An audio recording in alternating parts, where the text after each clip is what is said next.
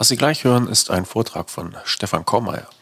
Er spricht dort ungefähr anderthalb Stunden lang zum Thema Organisation der Digitalisierung. Und dieser Vortrag ist Teil der Fortbildung zum Buchhaltroniker. Eine Fortbildung, die Stefan Kaumeier mit seiner Firma Decodi anbietet. Und mehr Informationen dazu finden Sie selbstverständlich in den Show Notes. Er hat diesen Vortrag netterweise zur Verfügung gestellt und Sie können jetzt also teilnehmen sozusagen am Seminar zum Buchhaltroniker. Es geht dabei um die Themen Organisation der Digitalisierung. Im Grunde das sperrigste Thema beim ganzen Digitalisierungszirkus. Aber es wird erfreulich konkret und Sie können viel Honig saugen aus dem Vortrag, der gleich kommt. Wenn Sie äh, das ganze Wissen mitnehmen wollen zum Buchhaltroniker, ja, dann müssen Sie natürlich äh, den entsprechenden Kurs bei Decodi belegen.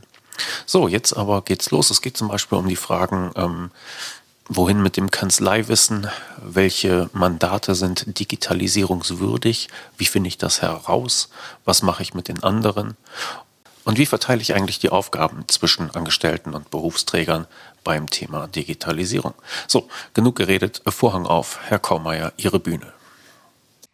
Gestern war ja unser großer Techniktag, den wir heute noch ein bisschen wiederholen. Ansonsten wird es heute deutlich entspannter für Sie, was die Wissensdichte angeht, aber nicht was die Komplexität angeht. Heute machen wir nämlich so das Schwierigste, was es gibt, das ist Organisation und Kommunikation.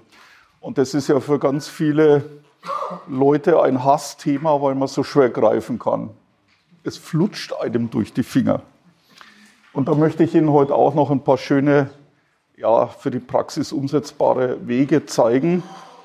Mal abseits von dem, was Sie so kennen. Und all das, was ich Ihnen zeige, ist aber zugleich auch dann praxiserprobt. Das heißt, wir wissen, es funktioniert einfach gut draußen.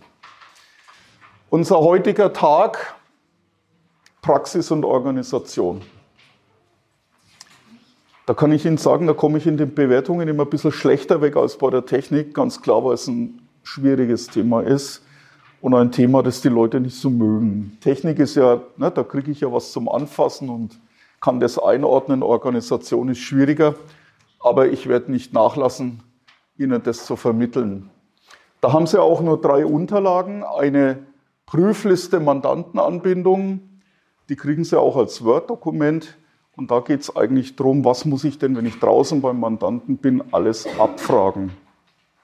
Und das ist ein, eine Blumenzwiebel, das Ding. Ne? Das muss noch wachsen. Das heißt, Sie nehmen es mit und alles, was nicht draufsteht auf der Liste bei Ihrem ersten Projekt, wird ergänzt. Darum kriegen Sie das auch als Word. Und dann haben wir noch was. Ich habe Ihnen ja gestern schon ein bisschen erklärt, in Zukunft liegt also die Digitalisierung, der Erfolg liegt ganz stark darin, wie gut kann ich mich denn mit den Mandanten verzahnen. Und wir haben weiterhin gelernt, dass eine Levi's 52 nicht für jeden passt.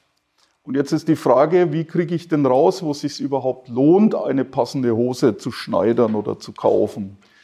Und die Frage hat uns natürlich auch beschäftigt bei der Eingangsrechnungsverarbeitung. Ich habe Ihnen ja erzählt, Sie können so ein PDF direkt auslesen, aber das muss programmiert werden und das ist teuer in Deutschland. Und dann haben wir überlegt, wie kriege ich denn jetzt raus, wenn ich so eine Buchhaltung habe und ich möchte Eingangsrechnungen, Kreditoren automatisieren, wie kriege ich ihn raus, bei wem sich das überhaupt lohnt?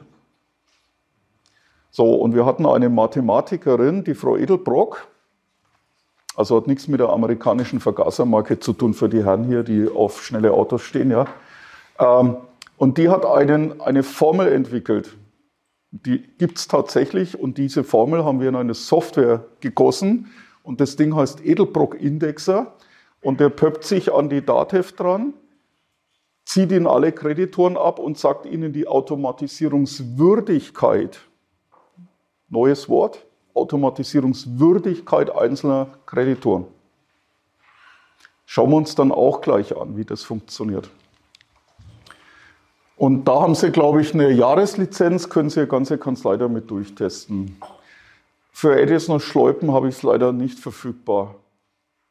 Heute nochmal ganz kurz Wiederholung Tag 1. Die Praxisfälle haben wir heute im Seminar nicht dabei, weil den Buchhaltroniker gibt es auch auf mehrere Etappen aufgeteilt. Und in dem Kontext gibt es dann am ersten Tag Hausaufgabe für Sie. Dieser Kelch ist an Ihnen vorübergegangen. Wenn Sie dennoch einen Praxisfall haben, den Sie gern besprechen möchten, her damit, freue ich mich. Wir haben aber gestern schon noch gesagt, wir würden in Zukunft noch irgendwie so eine Fallstudie mal mit als PDF zum Nachlesen, wie sowas geht, Ihnen bereitstellen. Es gehen auch, wir gehen auch mit dem Gedanken schwanger, ob man nicht mal so einen Erfa-Kreis bilden soll, wo man sagt, man trifft sich in einem halben Jahr nochmal einen Tag oder so, jeder kann kommen und dann beleuchtet man die einzelnen Fälle, bespricht Probleme. Das werde ich mit Herrn Hilbert vom Steuerberaterverband nochmal diskutieren, aber letztendlich muss es dann der Verband entscheiden. Okay, heute wird es ganz, ganz interessant. Heute sind vor allem jetzt erst einmal unsere Berufsträger gefragt. Strukturiertes Vorgehen bei der Digitalisierung. Jetzt kommt nämlich die Digitalisierungsstrategie. Jetzt kommt tatsächlich, wie mache ich es in der Praxis? Datenströme Buchungsmetrik, also Telemetrie von Buchhaltungen ausmessen, Kennzahlen, Prozesse dokumentieren, Know-how-Management. Dann kommt der erste digitale Mandat. Da sind wir dann aber schon über das Größte drüber. Dann haben wir alle Mandanten digitalisieren und schließlich die neue Ausrichtung der Kanzlei. Auch da hatte ich ja gestern schon ein bisschen was angedeutet für Sie. Ab hier ist es ein reines Führungsproblem. Okay, gestern nochmal kurze Wiederholung so für Sie, dass wir nochmal alles nochmal im Schrank zurechtdrücken.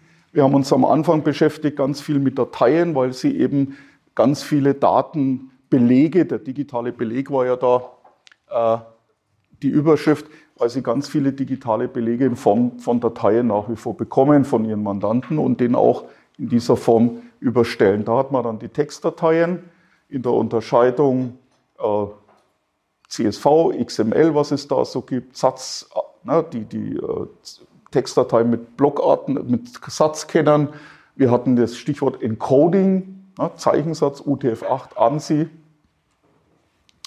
Und haben dann im Weiteren uns noch über ZIP-Files unterhalten, welche Tricks das es da gibt, wie man die verschlüsselt übersenden kann. Und sie hatten ein oder zwei Werkzeuge kennengelernt, eigentlich nur eins, nämlich den Notepad++, mit dem man so eine Datei mal anschauen kann und gucken kann, was da so an versteckten Zeichen drin ist.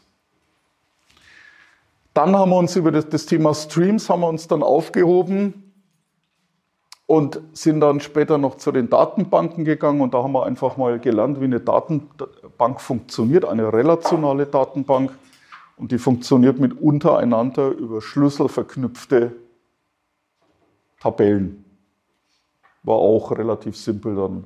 Ne? Was haben wir noch gemacht? Wir haben dann geschaut, welche Vorsysteme gibt es und haben gesagt, aus diesen Vorsystemen kriegen wir erstmal immer vier Datenarten raus, vier Datenströme, Belegarten.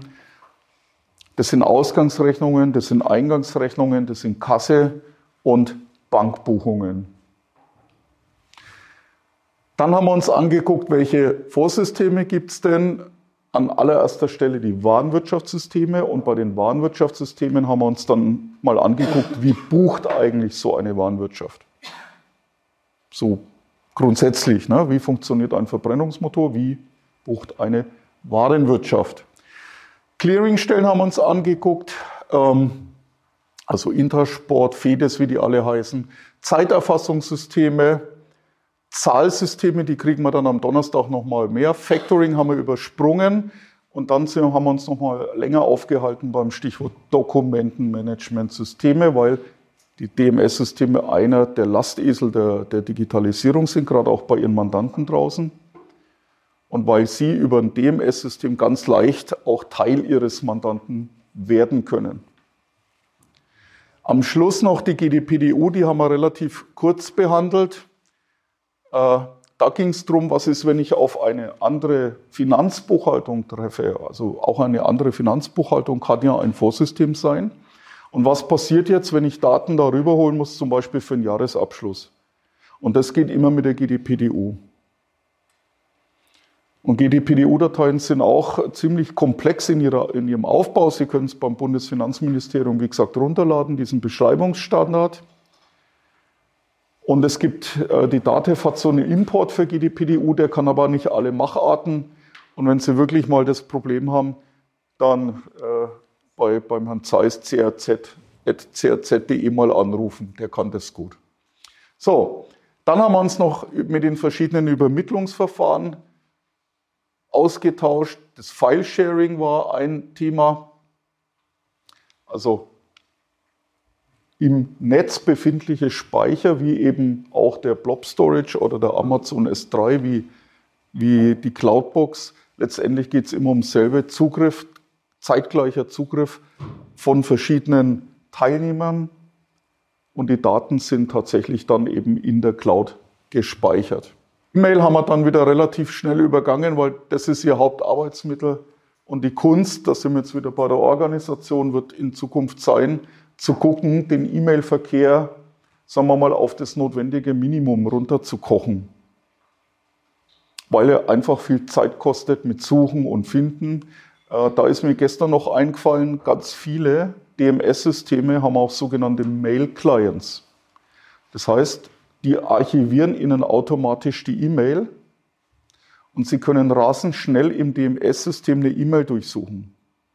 Auch mit Chronologie und allem. Ja, da nicken schon ein paar. Warum sagen Sie nichts?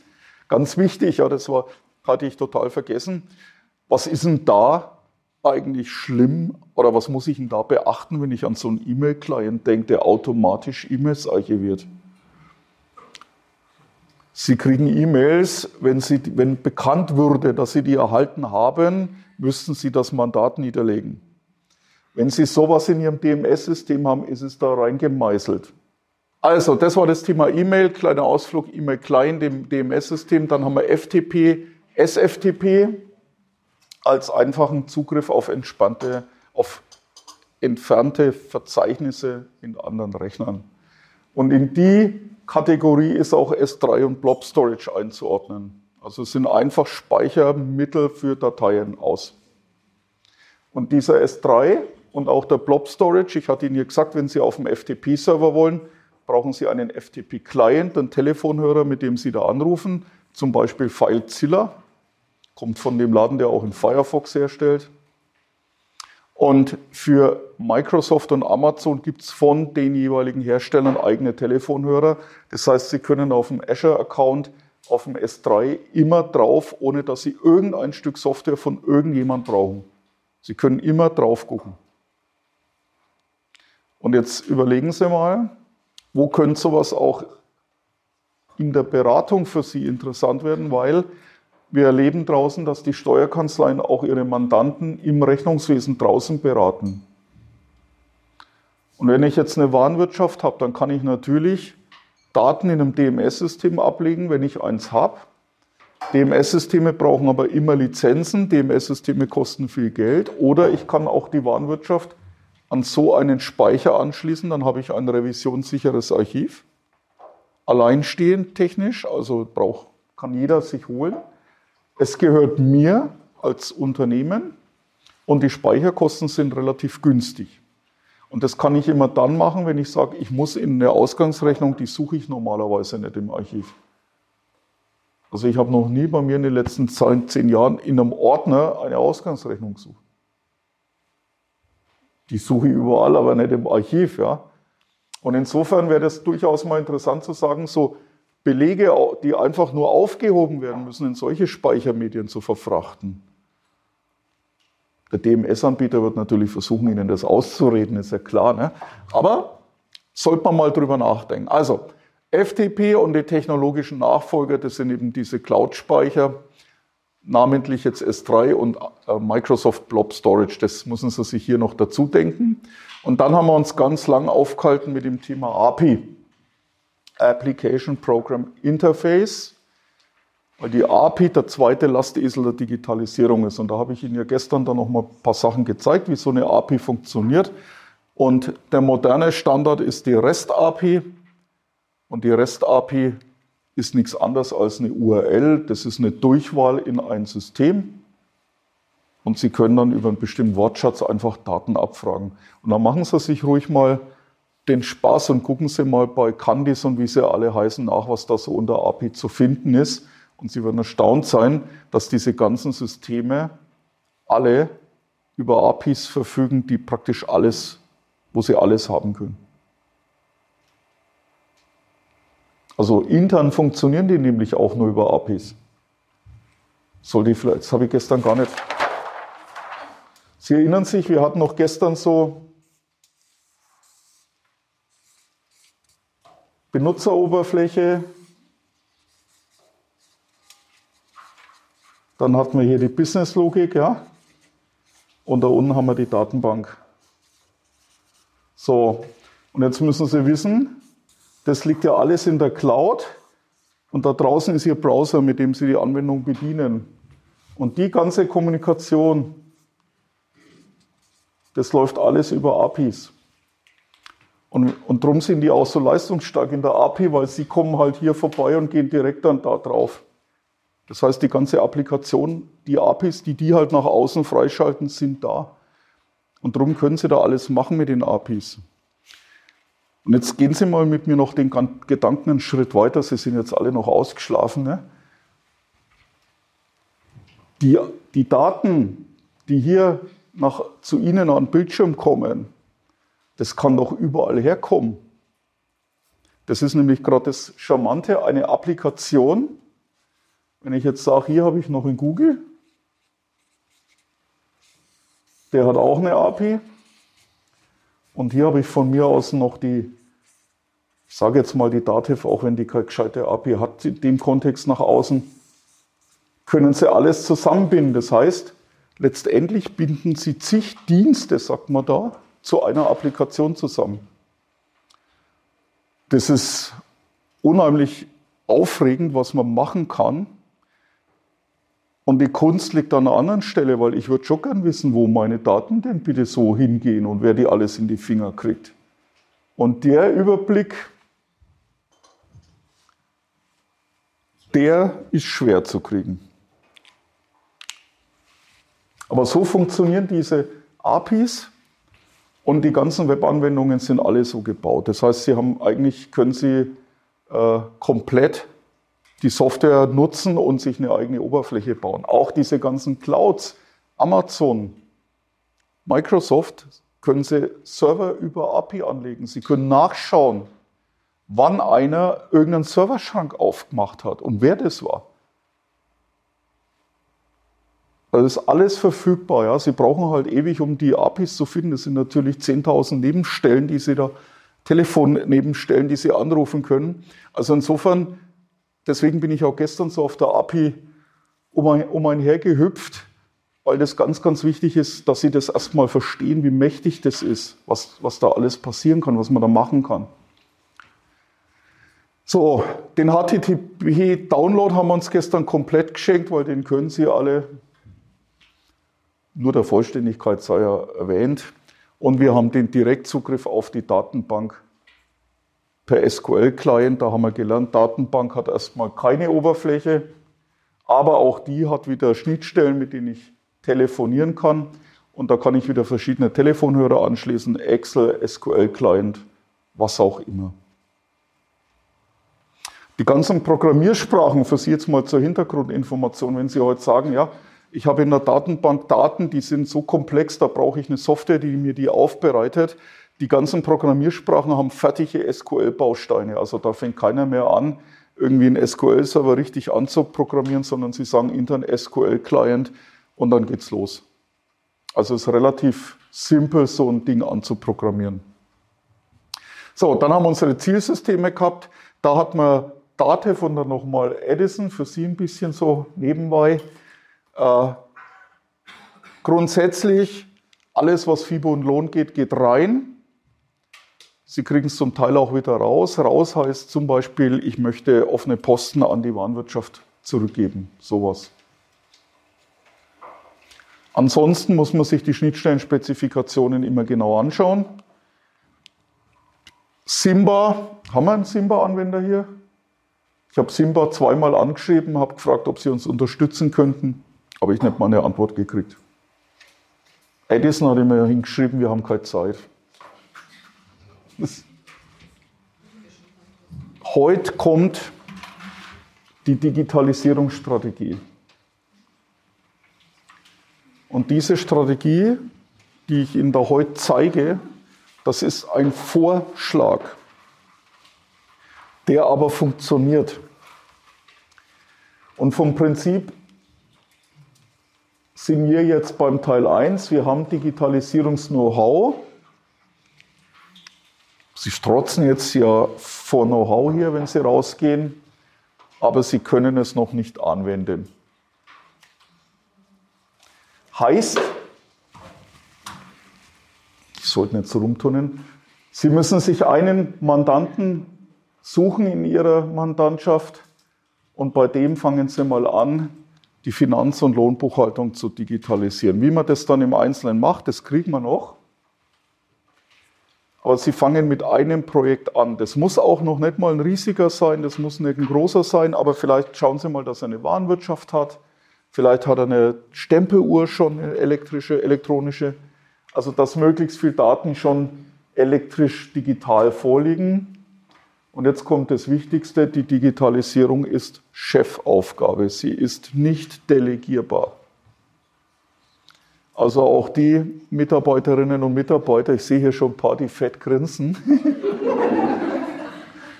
ja, ziehen Sie Ihre Chefs und Chefinnen an die Ohren. Es ist Chefaufgabe. Der General und auch die Generalin muss wissen, wie weit die Kanone schießen kann. Und das geht nur, indem man mal so ein Ding mit eingerichtet hat und geschaut hat, wie das funktioniert. Und was eben ganz oft passiert ist, und deswegen tut sich die ganze Branche auch so schwer mit der Digitalisierung, es wird einfach delegiert auf den Digitalisierungsbeauftragten und der soll dann mal machen. Und jetzt passiert Ihnen aber als Berufsträger eins, Sie verstehen mich als Mandant gar nicht mehr, wenn ich mit Ihnen über diese Themen rede, weil Sie keine Ahnung haben. Sie haben es ja delegiert war ja nicht wichtig. Und damit sind sie, schießen sie sich ein Stück weit aus dem Rennen, ganz klar. Also, erster Lehrsatz der Buchhaltronik, mach dir das Problem zu eigen. Es ist Chefsache. Der zweite Hammer kommt quasi mit dem einhergehen. Sie müssen nämlich das Know-how, das Sie da aufbauen, irgendwo niederschreiben. Sie brauchen digitale Tontafeln, dass Sie es auch wieder nachlesen können. Und da, wird, da kommt jetzt das eigentlich Anspruchsvolle, weil das ist nämlich auch eine Aufgabe des, von jedem im Unternehmen. Es ist nicht Aufgabe von irgendeinem Redakteur oder irgendeinem Digitalisierungsbeauftragten. Es ist Aufgabe von jedem Mitarbeiter im Unternehmen, Know-how aufzuschreiben und festzuhalten. Und da haben sie in der Führung zwei Riesenprobleme. Erstens haben wir das 20 Jahre lang nicht machen müssen. Und zweitens German Angst. Ja, ich muss ja mein wertvolles Wissen jetzt den Kollegen bereit, bereitstellen und dann bin ich ja entbehrlich. Und damit sind sie ganz arg in einem Kulturwandel, wie es so schön heißt. Das heißt, der ganze Laden muss anfangen, anders zu denken und jeder muss sich anders begreifen. Um diesen Job beneide ich Sie nicht. Das ist hart. Das dauert, das, da, da wird es viel Konflikte geben, das kostet viel Zeit. Sie werden Mitarbeiter haben, die sich dem komplett verweigern. Ich habe auch schon 40-Jährige sagen hören, ja, das lerne ich nicht mehr. Und dann wissen Sie, was, was da auf Sie zukommt. Ja, das ist einfach, weil der ganze Berufsstand über Jahrzehnte hinweg einfach so funktioniert hat, wie er funktioniert. Das ist so. Aber jetzt muss sich's ändern, zumindest dann, wenn Sie die Zukunft überleben wollen. Wenn Sie heute 55 sind, würde ich sagen, brauchen Sie nichts mehr machen. Das könnten Sie gerade so in die Rente noch schaffen mit Ihrem Laden. Wenn Sie 50 sind, müssen Sie was machen, weil Ihr Laden wird nichts mehr wert sein, wenn Sie ihn verkaufen wollen. Der ist nichts mehr wert. Und ich kann Ihnen sagen, das haben andere Firmen auch. Die schellen bei uns, sagen Herr Kaumeier, wollen Sie nicht unsere XY-Tools kaufen? Und dann muss ich denen leider sagen, es, euer Zeug ist wertlos. Es versteht keiner, es ist uralte Technologie, es ist nicht dokumentiert, wieso soll ich für sowas Geld ausgeben? Also dranbleiben. Wie gesagt, das hier, da werden wir heute ganz, ganz arg drüber sprechen und ich freue mich auch auf eine lebhafte Diskussion mit Ihnen. Also da müssen wir drüber reden. Dann kommt wieder Wenn, wenn Sie das geschafft haben, dann ist es eigentlich nur noch Arbeit. Das heißt, jetzt fange ich so an, Stück für Stück zu intensivieren und umzustellen. Und wenn das erledigt ist, dann denke ich so mal in, ich sag mal, wenn Sie heute eine zehn, zehn Mitarbeiterkanzlei haben, dann reden wir über einen Zeitraum von, sagen wir mal, zwei, zweieinhalb Jahren. Wer lacht? Glauben Sie nicht? Ja, Ihr Laden ist doch viel größer, oder? Wie viel seid ihr? Naja, drei Jahre. Theoretisch müssten die großen Kanzleien schneller sein, weil die mehr Ressourcen haben.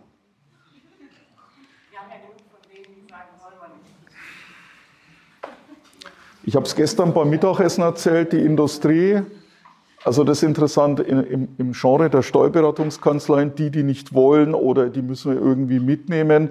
Die Industrie sagt, wir bilden Rückstellungen für die Abfindungen. Ja, aber nicht einfach so, äh, sondern da heißt, wir machen unseren Mitarbeitern ein Angebot. Die können mit, die kriegen Schulung, alles, gar keine Frage. Aber wer Widerstand leistet, wer sagt, ich verweigere mich dem, der geht. Weil man für diese Leute die Arbeit nicht mehr hat. Die können sie nicht mehr brauchen. Irgendwann haben auch sie keine Ablage mehr, diese, wo sie jemanden hinsetzen können.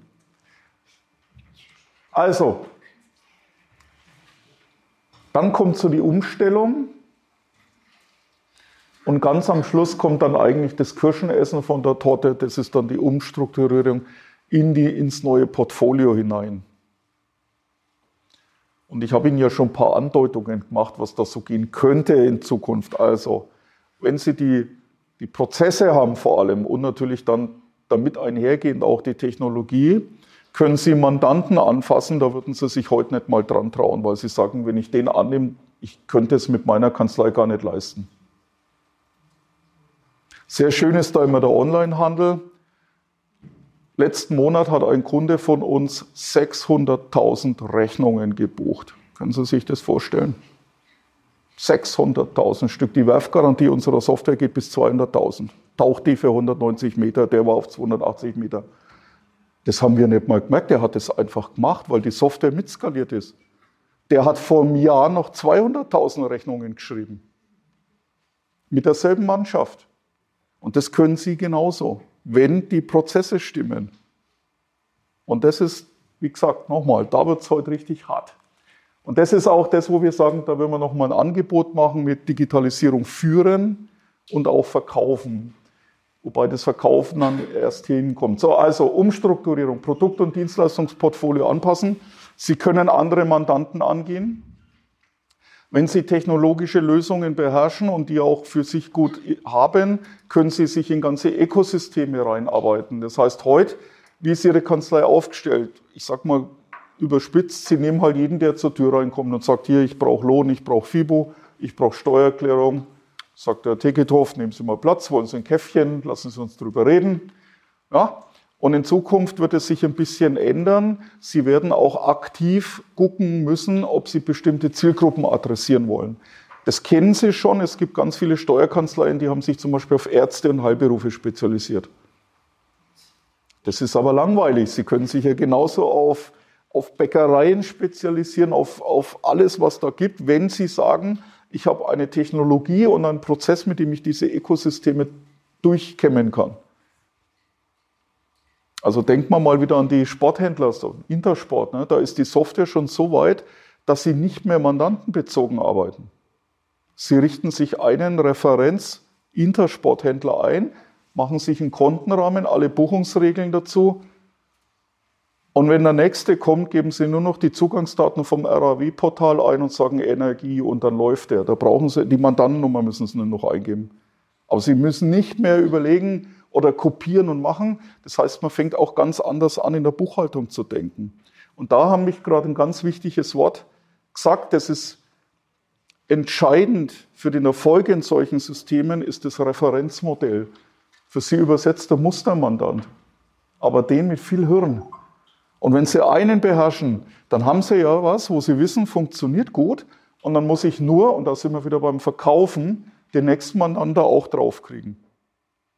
Das machen wir so im Onlinehandel. Wenn bei uns eine Kanzlei anruft, dann ist bei uns nicht jede Kanzlei ein Projekt, sondern wir sagen, wir haben einen Ablauf, wie das zu funktionieren hat.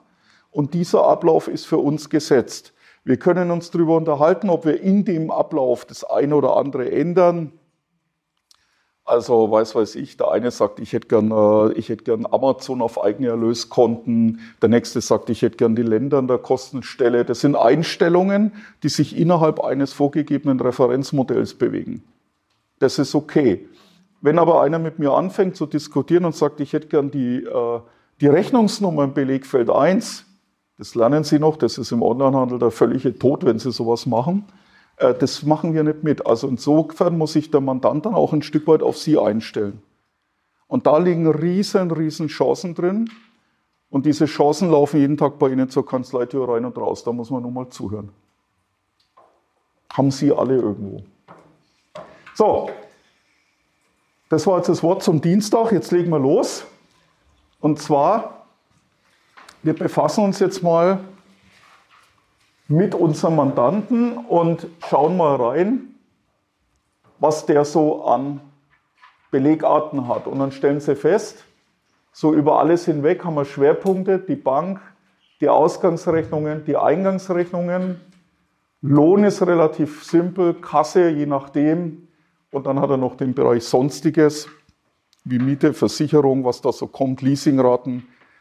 Die lassen sich zum Teil automatisieren, zum Teil auch nicht. Das ist aber jetzt auch gar nicht so kriegsentscheidend, sondern wir konzentrieren uns hier auf den Bereich Kasse, Bank, Ein- und Ausgangsrechnungen.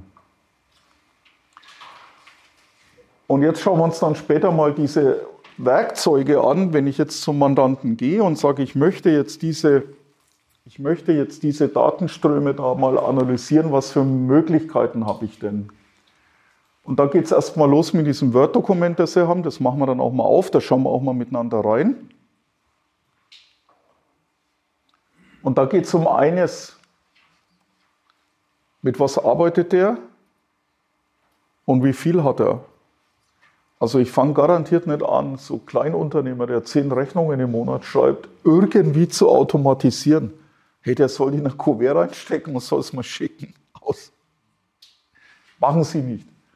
Dann der Edelbrock-Indexer, den würde ich Ihnen dann mal vorführen. Da geht es also vor allem um das Thema Eingangsrechnungen, herauszufinden, was lohnt sich denn da, was kann ich denn anpacken. Dann zeige ich Ihnen das Buchhaltroniker-Wiki. Wikis dienen dazu, Know-how, also Wiki fällt übrigens genauso wie Ihre Webseite. Wer, wer, wer macht denn seine Webseiten selber? Also wir kannten auf die Webseite zugreifen und da zum Beispiel ein neues Stellenangebot reinschreiben. Hat jemand von Ihnen sowas? Genau. CMS-System ist der Gattungsbegriff dafür. Also wenn Sie auf, und wir haben unsere Webseite, die sind, läuft in einem System, das heißt Joomla, dann gibt es noch Typo 3, WordPress, da gibt es ganz viele. Das sind letztendlich Systeme, mit denen können Sie solche Inhalte, Content Management betreiben. Und ein Wiki ist nichts anderes als ein Content-Management-System. Wiki heißt hawaiianisch schnell und genau das ist der Zweck, ganz schnell auf Wissen zuzugreifen. Wissen verfügbar machen und Wissen schnell anpassen. Ich kenne in Süddeutschland eine Kanzlei, die haben ein eigenes Redaktionsteam. Also die haben 40 oder 50 Niederlassungen in ganz Deutschland, haben ein eigenes Redaktionsteam, haben ein eigenes Content-Management-System. Ich glaube, Typo 3 nehmen die her. Was glauben Sie, was da ist? Nix. Funktioniert nicht. Also die, die Vorstellung war, irgendeiner löst ein schwieriges Problem, baut Wissen auf, übermittelt es an das Redaktionsteam und das Redaktionsteam macht den Inhalt. Was passiert? Nix. Warum? Es dauert alles viel zu lang. Dann muss ich da wieder anrufen, muss das fünfmal erklären. Der andere checkt es nicht, weil der ist Redakteur und versteht nichts von meinem Fach. Letztendlich wird dann ein Haufen Geld verballert, um Wissen, um Systeme und, und Strukturen hochzuziehen, die, die danach einfach nicht funktionieren. Ein Wiki ist viel barrierefreier. Und das hat den Vorteil, das Wissen ist sofort da und wenn Sie neues Wissen haben, schreiben Sie es einfach rein. So, und jetzt kommt der Kulturwandel. Sie müssen Ihrem Mitarbeiter vertrauen. weil das prüft normal keiner mehr, was da reingeschrieben wird. Das kann man machen, kläre ich dann auch noch was dazu. Sie haben auch keine richtige Änderungshistorie. Wenn einer Quatsch reinschreibt, dann ist es schwer, das zu beweisen. Und das ist so, haben wir die Erfahrung gemacht, was, was die Kanzleien dann immer umtreibt. Ne? Da immer so diese Haftung und, und diese Steuerberater-Ängst, sage ich mal. Und machen es einen Haken dahinter. Das passiert nicht. Also wir haben es in zehn Jahren jetzt nicht gehabt, dass einer im Wiki irgendwas gelöscht hätte oder wissentlich falsche Informationen reinschreibt. Also wenn dann schon eher der Chef, der was löscht, Sie wissen. Ne?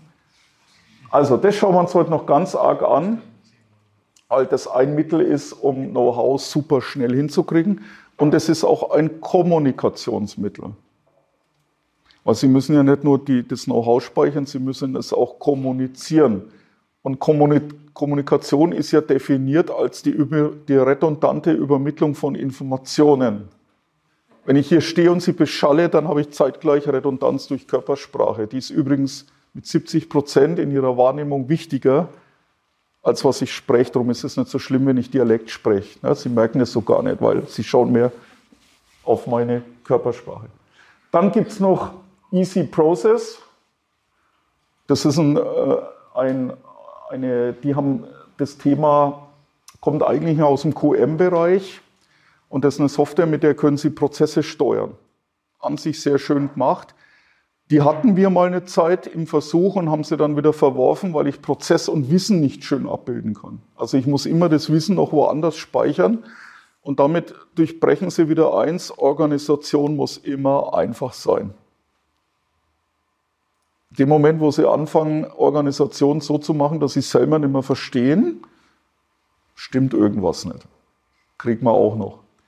Und was sie auch noch lernen müssen, wenn sie, Media, wenn sie in so einem Content Management unterwegs ist, System unterwegs sind, dann sind sie auch multimedial unterwegs. Das heißt, sie können sich auch mal einen kleinen Film drehen, statt irgendwas zu erklären. So, aber was cool ist, sie können jetzt so ein Filmchen dann in ihr Wiki reintun. Zeige ich Ihnen heute alles. So.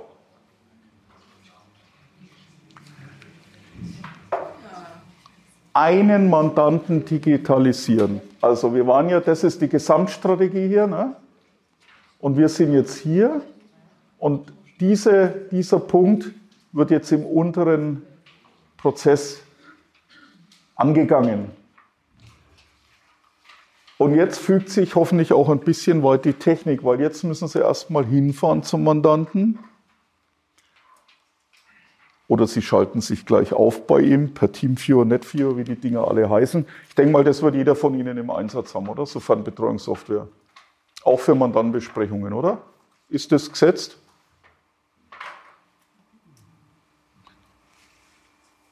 Teamviewer kennen Sie doch bestimmt von den Hotlines, wo Sie anrufen, dann geben Sie eine PIN ein und dann schaltet der sich auf Ihren Bildschirm. Kennen Sie nicht? Zeige ich Ihnen dann. Also ich bequatsche mit meiner Steuerberaterin so immer dann die, die, äh, die BWAs oder die Planung vom Unternehmen. Wir haben im, bei uns im Besprechungsraum so einen fetten TFT hängen und mit den Headsets, die kann man verkonferenzen und dann ist das 1A, lässt sich wunderbar machen. So, Sie müssen hinfahren oder sich in die Systeme hineinbegeben und dann müssen Sie erstmal schauen, jetzt pro Belegart, welche Vorsysteme hat er. Die kennen Sie ja seit gestern. Ne? Hat er eine Warenwirtschaft, hat er ein Rechnungsschreibeprogramm, hat er ein DMS, hat er, hat er, hat er. So, und dann müssen Sie, jetzt geht die Arbeit los, jetzt müssen Sie herausfinden, weil Sie machen sich ja das Problem zu eigen, jetzt müssen Sie herausfinden, welche Software hat er denn genau welche Software hat er denn? Genau der Unternehmer. Wir kriegen so oft den Anruf, ja, der Mandant hat Sage. Sage ist ein ganzer, ganzer Planet voll Software. Das ist ein Konzern, der zig Programme schreibt, Dachdecker, äh, Kachelofenbauer, was weiß ich, alles, was du da kriegst. Und Sage ist ungefähr so wie ich habe ein Auto. Aussage null. Also musste genau fragen, welche Sage, welche Version, wer betreut dich. Sage ist also ganz schwierig an Informationen zu kommen. Sie können an Sage direkt keine Anfrage schicken. Hallo, ich bin die Kanzlei XY, ich würde gern wissen, Komma ob, kriegen Sie keine Antwort. Sondern es muss immer über den Mandanten laufen. Ja, mitunter kostet es auch. Ja. Ja. So. Aber jetzt, das ist natürlich jetzt wieder die Steilvorlage für mich. Wenn ich bei Sage jetzt schon unverschämten Preis dafür löden muss, dass ich da irgendeine Schnittstellenbeschreibung kriege, umso wichtiger ist es, dass dieses Know-how dann nicht mehr irgendwo oben unter C Doppelpunkt Temp in irgendeinem Ordner liegt. Aha, Sie kennen C-Temp? Habe ich auch. So, und da sehen Sie, da haben Sie jetzt erstmal viel Arbeit und dann geht das nächste los. Jetzt schaue ich mal, was hat er denn für Schnittstellen? Mal so Überblick verschaffen. Und jetzt muss ich wieder in die Kanzlei fahren und gucken, was hat er denn für Geschäftsvorfälle? Also was sind eigentlich die zu verbuchenden Geschäftsvorfälle? Und das ist jetzt wieder Handarbeit, die muss ich mir mal rausschreiben. Das wird bei den meisten, sind es 10 oder 11 Stück, also Rechnung 719, Rechnung an EU-Unternehmen im EU-Ausland, innergemeinschaftliche Lieferung, ne? sowas. Und natürlich auch für die Kreditoren. Das schreibe ich mir mal jetzt raus. Und dann muss ich wieder klären, in der Regel mit den Herstellern dieser Schnittstellen, mit den Softwareherstellern, was kosten die, was können die und wie werden die eingerichtet. Bei den Kosten kann man mal so einen groben Rahmen vorgeben, das liegt zwischen 200 und 5000 Euro, grober Rahmen. Das ist so wie unsere Zielgruppe ist der Mittelstand. Ne? So, also es gibt Softwarehersteller, die sind relativ günstig mit ihren Datenschnittstellen.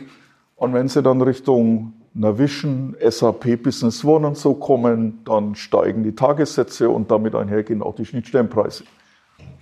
Aber in der Regel liegt man irgendwo so bei 1000, 1500 Euro einmalig. Äh, Pflege irgendwas 20, 30 Euro im Monat. Wenn überhaupt. Und dann müssen die eingerichtet werden. Und da passieren jetzt schon oft Fehler. Normalerweise bevor die Einrichtung stattfindet, schicken Sie demjenigen, der die einrichtet, das macht normalerweise die Hotline des Herstellers. Also da kommt meistens keiner mehr angefahren. Und dann schicken Sie demjenigen, der die einrichtet, gleich mal Ihre Geschäftsvorfallliste und die Konten, die Sie haben wollen. Und wenn er sich dann blöd stellt bei der Einrichtung, kürzen Sie ihm die Zeit runter, weil hätte er ja mal lesen können. Also ne, viele, die lesen das halt nicht, fangen dann an und dann, ja, wie jetzt? ja, das können wir nicht oder das müssen wir anders machen. Und da müssen sie ganz hart einfordern, wir haben es dir geschickt, setz dich damit auseinander, weil wir wollen diese Schnittstelle zum Laufen bringen und hier nicht rumfrickeln, stundenlang. Ich selber habe schon bei Warenwirtschaften äh, ganze Consulting-Teams wieder heim, heimgeschickt, da schickst du den 20 Seiten, so wird man gerne unseren Artikelstamm aufbauen, bam, bam, bam, und dann kommen die und sagen, ja, wie wollen Sie denn Ihren Artikelstamm aufbauen? habe ich gesagt, Sie gehen jetzt mal wieder heim und lesen und die Antwort, die können Sie unter Sonstiges verbuchen, wir zahlen es nicht. Und dann machen die das und dann war die ganze Warenwirtschaft in drei Stunden war die da, weil die nur machen müssen. Ne? Und die Fragen kann man im Vorfeld klären. Also da nicht einfach auf der grünen Wiese anfangen, sondern fragen Sie genau, was können die Schnittstellen. Und da kann man auch wieder ins Detail gehen. Das steht jetzt nicht in Ihrem Skript, schreiben Sie sich bitte mit auf. Es gibt Schnittstellen, die können Sie nur einmal anstoßen. Und dann sind die Daten, dann wird die Dativ-Datei geschrieben. Und wenn Sie sehen, oh Mist, ich habe ein Konto falsch gesetzt oder da passt was nicht, dann war es das. Dann müssen Sie die Hotline anrufen für 8,50 Euro in der Minute, jetzt mal überspitzt, und die bitten, den Lauf zurückzusetzen. Und deswegen ist es so wichtig, dass der Hotliner das dann gleich macht, dass das, wenn die durch sind, dass das läuft. Also da müssen Sie ganz arg aufpassen. Und Sie,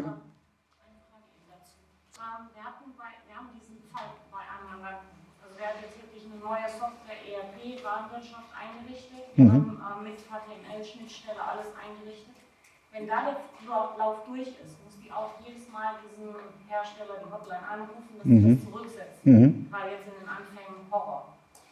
Genau. Sie sagten jetzt, man kann das, man kann das einstellen lassen, dass es immer geht? Oder Nee, nee, falsch verstanden. Also das kommt auf, also entweder der Softwarehersteller zeigt Ihnen mal, wie er es macht, oder Sie sind jetzt Buchhaltronikerin, ich würde mal mit meinem SQL-Client in der Datenbank nachschauen, wo dieser Kenner ist, den gibt es garantiert irgendwo. Vorher Datenbank sicher, ne? Sie wissen schon. Und letztendlich kriegen Sie das dadurch verhindert. Das ist jetzt genau Ihr Problem. Sie haben nämlich angefangen, wie ist denn das gelaufen? Sie haben gesagt, wir hätten gern das und das. Haben Sie das direkt mit dem ERP-Futz kommuniziert? Dann war der ERP-Futz verstrahlt. Kein Plan. Ein Problem. Sehen Sie, aber kein technisches. Ein menschliches. Vollkommen Schlimm. aneinander vorbeigeredet. Definitiv. Also die, der hat genau erstmal alles anders gemacht, wie er es eigentlich sollte. Also ein Kommunikationsproblem. Kommunikationsproblem, also leider nicht schriftlich gehabt. Das war unser großes Problem und von daher. Was ist die zweite Kaufmannsregel? Wer schreibt, der bleibt. Ja, aber Also wir machen das immer, dass sowas dokumentiert wird. Weil letztendlich ist es dann eine Stunde mehr Arbeit, mal aufzuschreiben, das und das und das wollen wir, die und die Geschäftsvorfälle. Und dann kann der andere auch nicht sagen, ja, habe ich nicht gewusst oder habe ich nicht verstanden. Hätte er ja mal fragen können. Also da haben sie es. Vorher alles klar machen, genau sagen, was man haben will und dann einrichten und testen in einem Aufwasch. Und zwar alle Geschäftsvorfälle. Und dann hätten wir in Ihrem Fall wahrscheinlich festgestellt, dass gar nichts funktioniert. Hätte aufgelegt und hätte gesagt, ruf mich wieder an, wenn du soweit bist. Und in einem zweiten Lauf hätten Sie dann Rechnungen, Rechnungskorrekturen und was alles kommt, durchgespielt und dann hätten Sie Ihre Ruhe gehabt. So, wer hat denn das gemacht bei Ihnen im Unternehmen? Sie kommen jetzt richtig gut dahergelaufen mit dem Fall. Nein, nein, ich, ich war da vor Ort. So. Ich bin also da vor Ort gewesen, habe das mit dem äh, ERP-Menschen durchgesprochen, zusammen mit dem Mandanten. Mhm. Saßen also da, haben alles gesagt, was kommen soll. Leider habe ich es nicht dokumentiert. Mhm. Äh, Also wirklich mein, mein Fehler, muss ich ganz klar sagen. Aber äh, ja, war ärgerlich. Wir haben jetzt also im Nachhinein, wir hängen da auch die, die, die patchen da die Belege selber dran. Äh, wir kriegen also so eine HTML-Schnittstelle im Unternehmen online jetzt hochgeladen. Läuft jetzt auch weitestgehend nur sind von der Kontierung her teilweise Sachen hinterlegt. naja. Also die Frage 1 wäre jetzt erstmal gewesen, okay, passt die Kontierung. Die Frage 2, brauche ich denn dann die Belege noch im Unternehmen online? Wozu? möchten die als Archiv nutzen. Wir haben vorher immer Unternehmen online gehabt, Mhm. Also über Unternehmen online gebucht. Die möchten weiterhin Unternehmen online als Belegarchiv nutzen, also damit halt, Mhm. kennen sie die Vorfälle oder die Vorgänge. Lassen Sie sich doch von der DATEV mal die GOBD-Fähigkeit attestieren. Würde ich mir schriftlich holen an Ihrer Stelle. Kleiner Hinweis.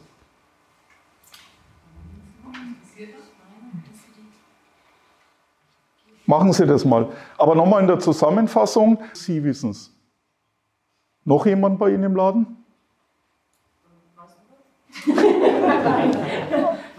Also wenn, wenn sie es nicht weiß, dann So, Sie sind in Urlaub, ne?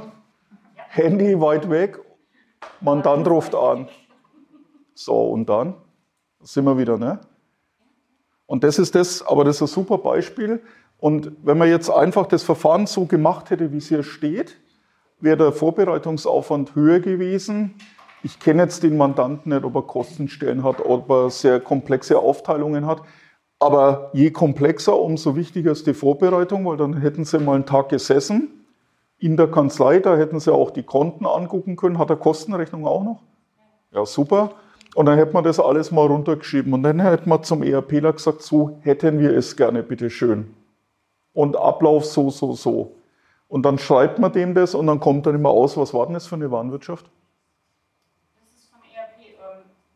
Ähm, ERP ist, ich, ich habe ja ein Auto. ich habe Namen nicht. nicht Ah, okay. Gut.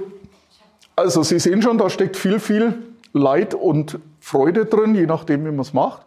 Gleich der nächste Schritt haben Sie auch gleich nach dem Rechnungsausgangs- und Eingangs Eingangsbuch gefragt für die Verprobung. Wollten Sie heute im Anschluss gleich machen, ne? Ich rufe gleich.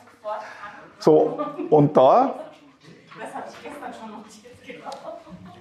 mal, mal die anderen hier im Saal. Welche Anforderungen würden Sie denn stellen? Da hatten wir es gestern mal drüber. Elektrische nie unbedingt in PDF. Nö, sehe ich anders. Komme ich gleich drauf. Also, Rechnungsausgangsbuch dient der Verprobung. Was verprobe ich denn? Ja, ich würde aber noch die Summe pro Steuersatz haben wollen. Ja, ja, ja. So. Ja, das ist aber wichtig, weil jetzt müssen Sie sagen, ich hätte gerne ein Rechnungsausgangsbuch als PDF. Ich würde es gar nicht als Excel haben wollen, Herr Stefan, weil das PDF ist erstmal ein Stück weit unveränderlich. Ich kann mir das auch ins Unternehmen online mit rübergeben lassen, ins Belegarchiv, das geht. Und ich würde den Warenwirtschaftsmann noch fragen, ob er mir irgendwie eine Übersichtstabelle in Excel von mir aus machen kann, pro Land und Steuersatz und was da halt so ist.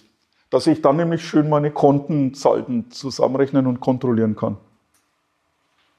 Und dann haben sie auch, dann haben sie alles richtig gemacht. Ja, dann ist cool. Na? Und da kann ich Ihnen jetzt auch nur eins sagen, weniger ist mehr oder wie es Swatch mal gesagt hat, reduce to the max war ja mal Werbeslogan. Das heißt, besser ist es, ein, ein System haben oder wenige Systeme, die eine Ganzheit abbilden. Ich schaue rein und dann habe ich alles, was ich will. Ich fühle mich gut. Und dann funktioniert es. Und alles andere funktioniert nicht. Da können Sie Technik auffahren, bis der Arzt kommt. Es wird nicht funktionieren. Und hier ist die Folie dazu. Hirn ist wichtig.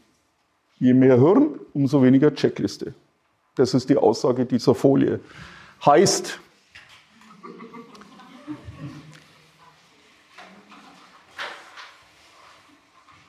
habe ich wenig fachliche Ausbildung, wenig Ahnung von dem, was ich tue. Oder ich mache es nicht oft.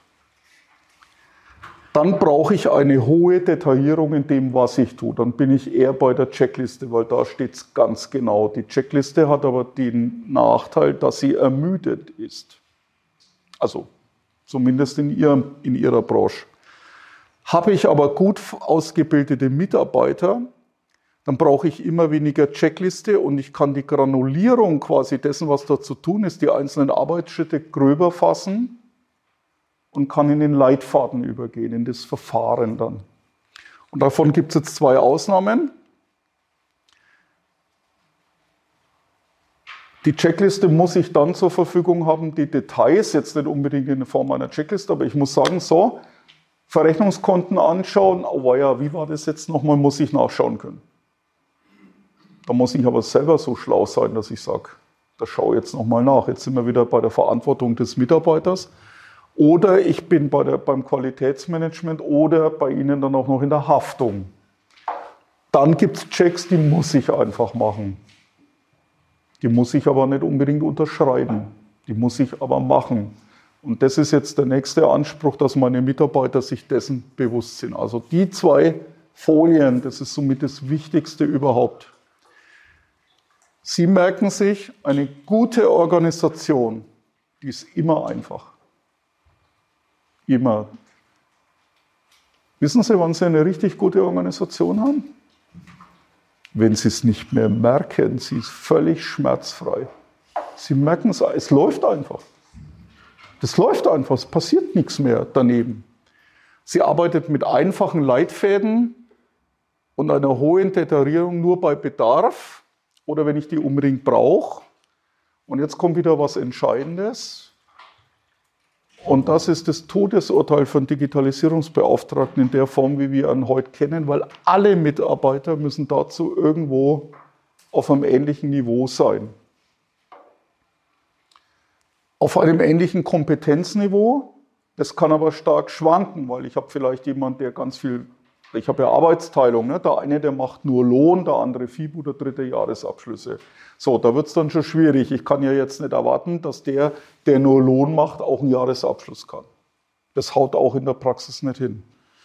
Aber dieses Selbstverständnis, wie man arbeitet, dass man sich an bestimmte Prozesse hält, dass man Wissen austauscht, das muss überall klar sein. Also Sie haben keine Chance, wenn drei Leute in Ihrer Kanzlei sagen Hurra und der Rest sagt, ach nee, ach heute nicht, brauche ich sowieso nicht, dann haben sie verloren. Weil was passiert dann? Sie kriegen Parallelgesellschaften in ihrer Kanzlei. Die, die es drauf haben und die anderen. Und das kann es nicht sein. Und das ist genau die große Herausforderung in der Menschenführung, dieses Niveau herzustellen. Kann ich Ihnen als Unternehmer auch wieder sagen, wie haben wir das gemacht? Wir haben ganz viel Zeit in interdisziplinär gesteckt und stecken es jeden Tag. Unsere Hotliner, das sind Kaufleute, Betriebswirte, aber die gehen auch mal mit in die Entwicklung und dann zeigt ihnen ein Entwickler, wie der einen Fehler in einem Programm sucht. Und erklärt es denen auch so, dass die ungefähr überreisen können, was versteht. Wir wollen ja keine Programmierer aus denen machen, das ist Quatsch. So, und was passiert dann? Das nächste Mal, wenn der Kunde anruft und einen Fehler meldet, kriegt der Entwickler auf einmal ganz andere Fehlermeldungen. Nämlich welche, mit denen er was anfangen kann. Und nicht Software geht nicht, sondern Software funktioniert nicht, habe das, das geprüft, Importdaten da, bap, bap, bap. So schaut es bei uns aus, mit Screenshot und Pfeil. So kürze ich das. Aber Sie müssen das Bewusstsein erzeugen, dass der andere auch weiß, warum er das macht. Wenn Sie dem sagen, er soll es machen, ja, dann macht er es, aber mal mehr, mal weniger. Aber wenn er weiß, damit tue ich dem anderen einen Gefallen und das hilft uns alle weiter, hat er da eine ganz andere Emotion dahinter. Aber Sie müssen die Zeit investieren und dieses Interdisziplinäre machen. Andersrum muss bei uns jeder Softwareentwickler Datenlogik lernen. Jetzt erklären Sie mal einem Physiker, dass in der Buchhaltung kein Vorzeichen gibt. Da dreht er erstmal am Rad. Ich habe eine herrliche Diskussion verfolgen dürfen vor ein paar Jahren.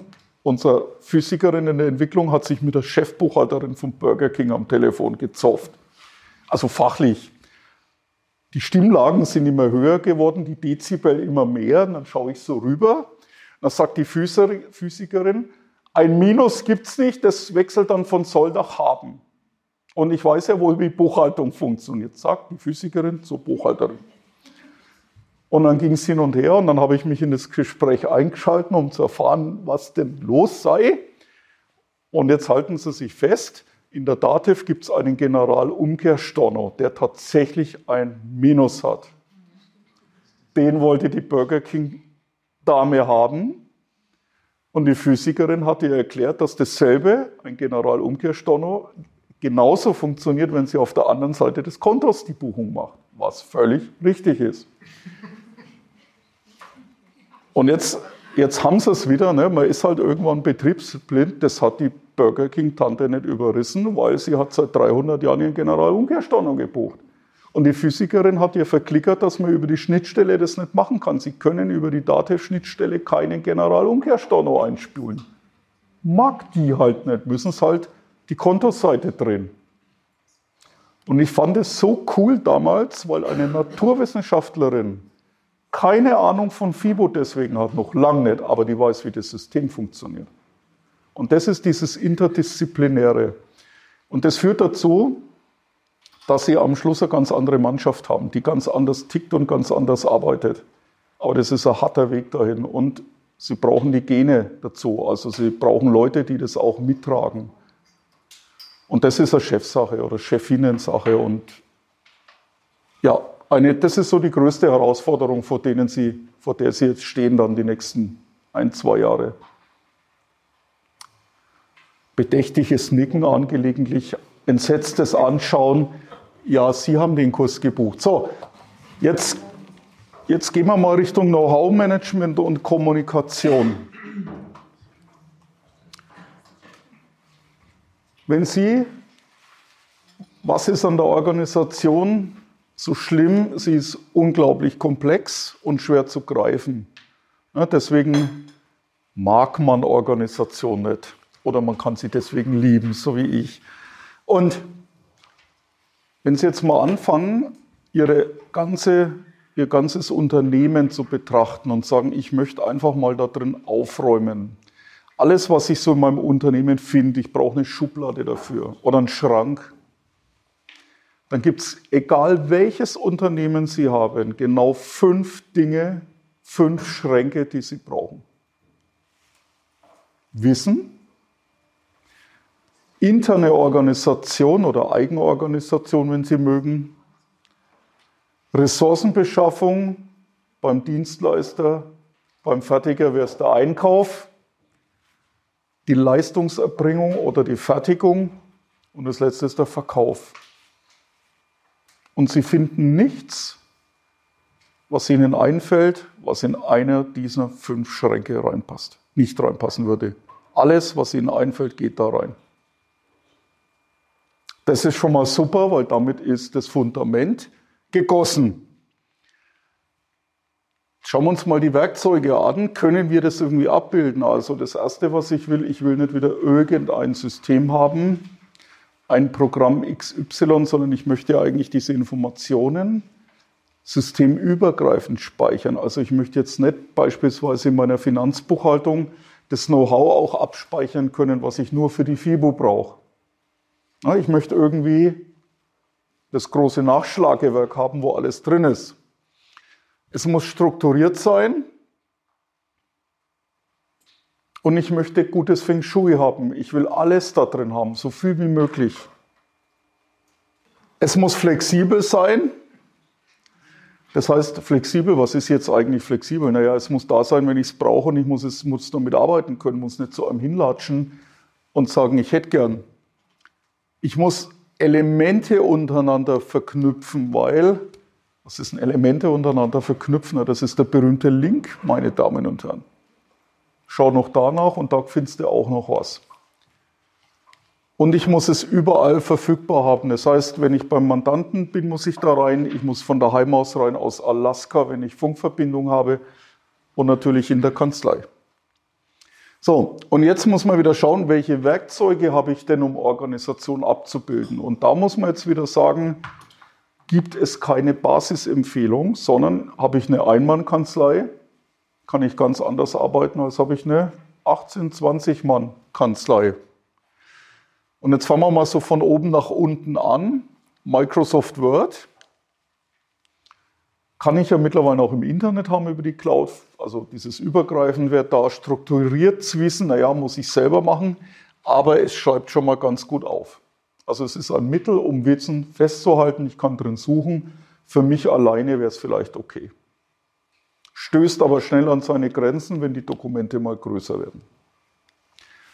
Das nächste, wer von Ihnen kennt das OneNote nicht? Kennt es jeder von Ihnen? Also Microsoft OneNote ist ein elektronisches Notizbuch. Und dieses elektronische Notizbuch hat einen Cloud-Speicher, der kann auch Ihr Kanzleilaufwerk sein. Und damit können Sie Informationen auch nach allen möglichen äh, Kategorien ablegen, teilen und so weiter. Das ist recht gut. Sie können sogar mit Handschrift reinschreiben und er übersetzt Ihnen das dann in Druck. Ich kann Ihnen mal zeigen, was wir haben.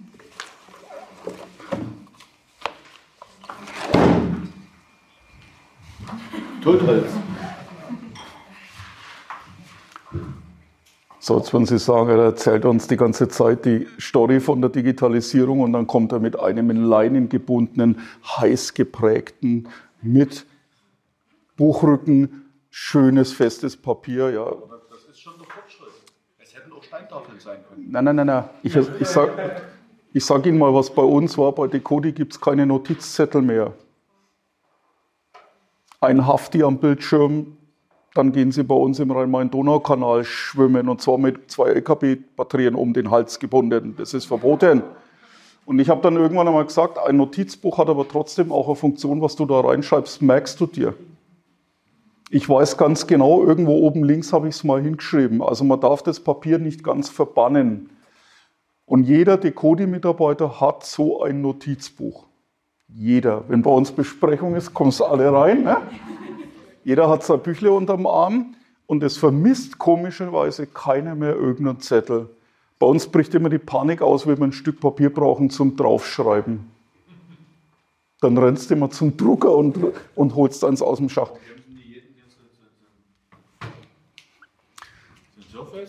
Erstens teuer und zweitens, es hat eine didaktische Wirkung. Ja, aber das merken sie sich nicht so gut. Also wir haben, wir haben, nee, das ist nicht egal. damit schreiben? Nee, auch nicht. Damit schreiben Sie nicht so schnell und nicht so ordentlich. Also wir haben es ausprobiert. Mag jeder nach seiner Fasson glücklich werden, ne? hat Friedrich Große mal gesagt. Ähm, wichtig ist, dieses Microsoft OneNote hat einen anderen Effekt und den dürfen Sie durchaus benutzen. Sie können nämlich Informationen darüber teilen, da steckt ein Share dahinter. Und Sie können dieses Laufwerk in die Cloud legen, in Westeuropa. Und dann können Sie von überall aus mit Ihrem OneNote, mit anderen Kollegen da drin arbeiten. Und ich kenne Steuerberater, die arbeiten nur so wie Sie. Wir vor uns, meine Entwickler haben das auch, habe ich neulich gesehen. Die anderen, wir brauchen es einfach nicht. Also ich sehe die Not nicht, habe aber schon beschlossen, ich probiere es auch mal aus. Ne? Man muss ja, wer nicht mit der Zeit geht, geht mit der Zeit. Also, OneNote ist auch super für Kommunikation, Projekte dokumentieren. Und jetzt kommt eigentlich die ganze Liga der Content-Management-Systeme. Und da hören Sie jetzt unterschiedlichste Begriffe. Sie hören mal Microsoft SharePoint Portal Server. Ich habe jahrelang nicht verstanden, was das für eigentlich sein soll, bis mir mal einer erklärt hat, hey, das ist das Microsoft Wiki. Ah, jetzt verstehe. Das ist das Microsoft Wiki. Der SharePoint Portal Server ist sehr mächtig und gilt unter Fachleuten als ausgemachte Ziege. Also sehr schwer zu administrieren und du musst wissen, was da geht, aber er kann auch sehr viel. Dann haben wir die ganzen klassischen CMS-Systeme, die so aus dem Internetbereich kommen, also zum Beispiel Joomla, Typo 3, also gibt es 10.000 Stück, äh, mit denen Sie solche Inhalte darstellen können. Und dann gibt es noch die Wikis, die eigentlich auch CMS-Systeme sind und Wiki ist ein Gattungsbegriff. Wenn ich zu Ihnen Wiki sage, dann denken Sie wahrscheinlich an Wikipedia, ne, weil das kennt man irgendwie. Wikis gibt es massig verschiedene. Und ich will Ihnen heute mal zwei Stück vorstellen. Also, Wikipedia heißt ja das, was Sie kennen. Und unten drunter läuft die Software und die heißt Media Wiki. Das ist, die, das, ist das Programm. Also Wikipedia ist eine Ausprägung von MediaWiki. Das Schöne ist, es ist umsonst. Es ist Open Source. Können Sie sich runterladen, Linux-Kiste draufbügeln. Das ist nicht umsonst, das ist kostenlos.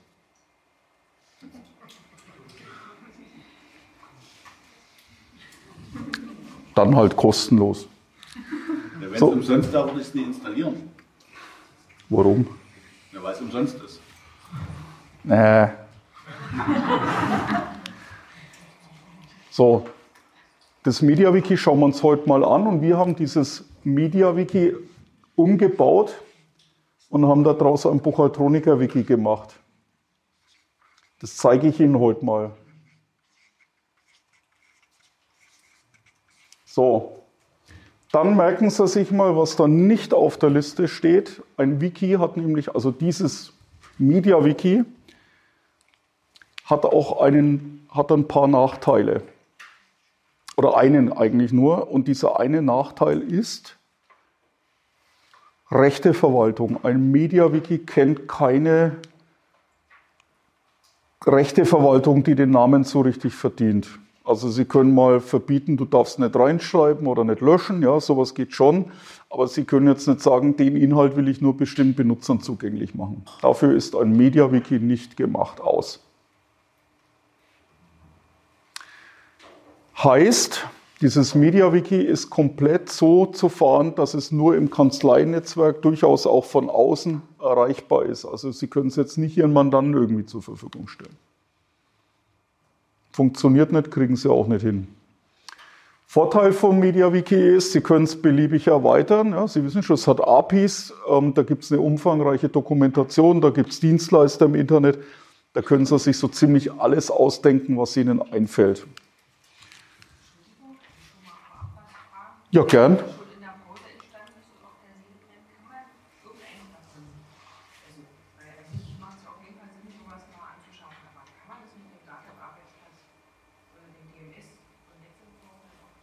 Nur, ja, linken, wenn Sie links können, ja.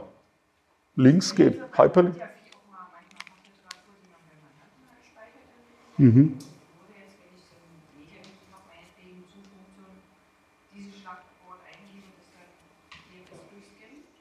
Also müssen wir mal, da müssen wir mal einen Experten fragen. Es gibt schon so globale Suchmaschinen, aber da ist die Frage, ob sie ihr Wissen nicht anders organisieren. Machen wir mal, machen wir mal weiter und dann zeige ich. Genau.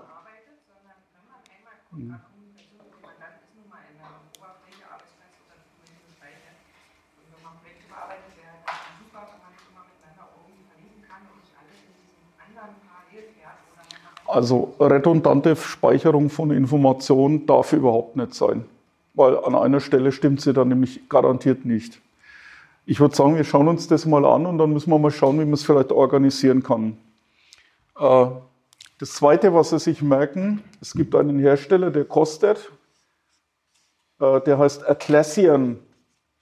Und da gibt es das Atlassian Confluence, heißt das Teil. Und Confluence ist ein Bezahl-WG und das kann Rechteverwaltung rauf und runter. Das können Sie zum Beispiel ins Web stellen und können mit Ihrem Mandanten da gemeinsame Projekte drin machen. Ich habe Ihnen noch gestern von dem Herrn Dr. Später erzählt, der mit diesem Power BI Gastrosanierung macht. Ne? Der hat so ein Atlassian-Wiki sich gemietet und macht dann einen Artikel rein, Sanierungsprojekt XY und gibt es für den Mandanten frei und da geht keine E-Mail hin und her, die schreiben da drinnen. Wie gesagt, ich, ich will Ihnen heute nichts empfehlen, ich will Ihnen nur mal zeigen, was noch so geht. Das Easy Process habe ich nur mal erwähnt. Das geht von einer Prozesssteuerung der, also das denkt nur in Prozessen, das kennt jetzt zum Beispiel Wissen nicht, das kennt Organisation nicht, das kennt nur Ablauforganisation. Ist eigentlich recht pfiffig, wenn es wenn du Prozesse steuern willst und dazu wenig außenrum brauchst. Das ist äh, in vielen Fertigungsbetrieben unterwegs. Also können Sie sich mal anschauen. Easy Process äh, hat eine Webseite. Wie gesagt, wir haben es wieder verworfen, weil wir gesagt haben, wir kriegen nicht genug Wissen rein. Aber an sich schon cool. Was Sie immer wissen müssen, wächst das mit mir? Kann es wachsen? Unser Kollege, der uns dann die XML-Broker-Datei gibt, äh, die Broker-Datei, der hat mir erzählt, ja, vor ein paar Jahren war ich noch alleine, jetzt habe ich acht Leute. Dazu gratulieren wir ihm erst einmal, er war fleißig und hat was vorangebracht. Aber er arbeitet jetzt mit OneNote im Moment, ist auch ganz begeistert, hat er mir gerade erzählt. Aber was ist, wenn er jetzt weiter so erfolgreich ist? Kommt jeder ans Wissen ran? Ne? Geht das Ding mit? Und das sind so die zentralen Fragen, die man immer im Hintergrund haben muss bei jedem System, das man sich anschafft. Und oft wird der Fehler gemacht, auch bei den Warenwirtschaften. Ne? Dann spart der Mandant, weil die Warenwirtschaft XY, die passt ja jetzt gerade. Und in drei Jahren heult er, weil er dann muss er doch die große Lösung nehmen und jetzt muss er noch das System umziehen und dann kostet es fünffache. Und ich habe einen Freund, der ist Unternehmer, der sagt, immer die große Lösung nehmen. Und da hat er recht. So, und jetzt schauen wir mal unser Buchhaltroniker-Wiki an. Und jetzt haben wir eins gemacht. Wir haben dieses Media-Wiki gepimpt, wie es neudeutsch heißt. Wir haben es auffrisiert. Natürlich nicht selber, sondern haben wir machen lassen, hat so 800 Euro gekostet. Und was haben wir alles gemacht? Also das erste, wir haben eine Suchmaschinenerweiterung drüber gelegt, die heißt Elasticsearch. Gibt es auch umsonst, kostenlos. Umsonst und kostenlos. Weil das Wiki in der Originalausstattung, die Suche, wenn Sie da irgendwas eingeben, die ist so lala. Und Elasticsearch macht es viel besser, kostet auch nicht viel. Und diese Elasticsearch können Sie übrigens überall drüber legen. Die braucht nur was, was sie durchsuchen soll. Dann haben wir gesagt, diese amerikanische Denke von hierarchischer Gliederung, die im Wiki drin steht. Also, da steht Überschrift 1 und dann steht in Kursiv die zweite Hierarchieebene und dann steht in, in Kursiv unterstrichen die dritte Ebene, haben wir gesagt, das blickt ja kein Schwein. Also, wir hätten bitte gern 1, 1, 1, 1, 1, 1.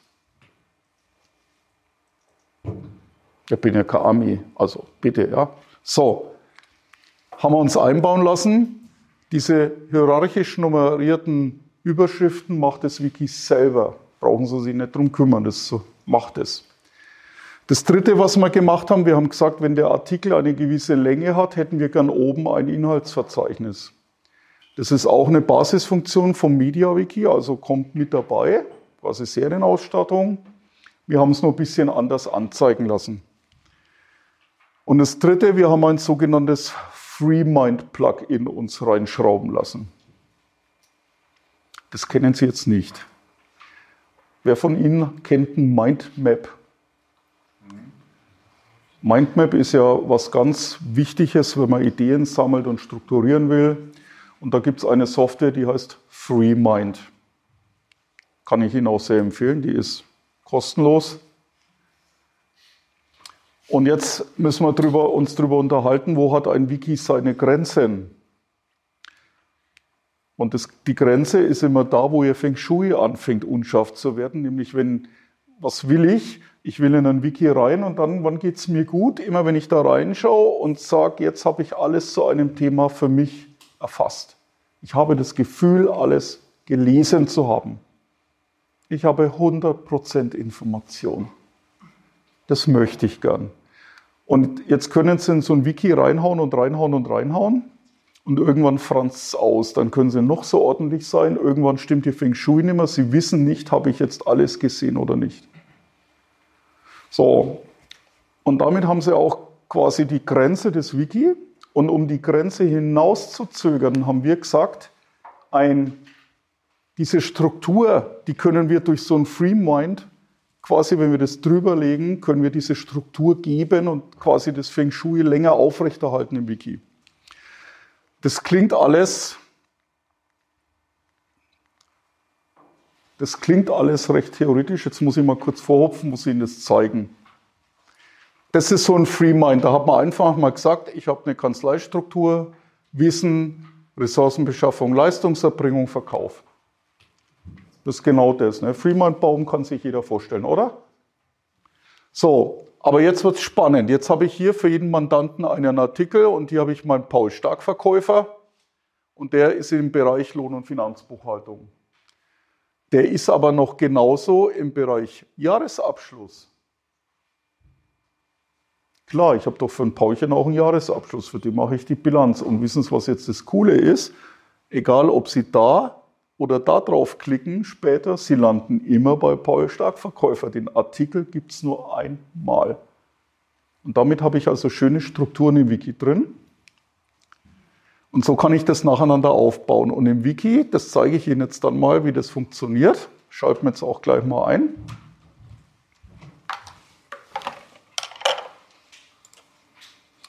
Ich hoffe jetzt bloß, dass der VPN-Tunnel hält.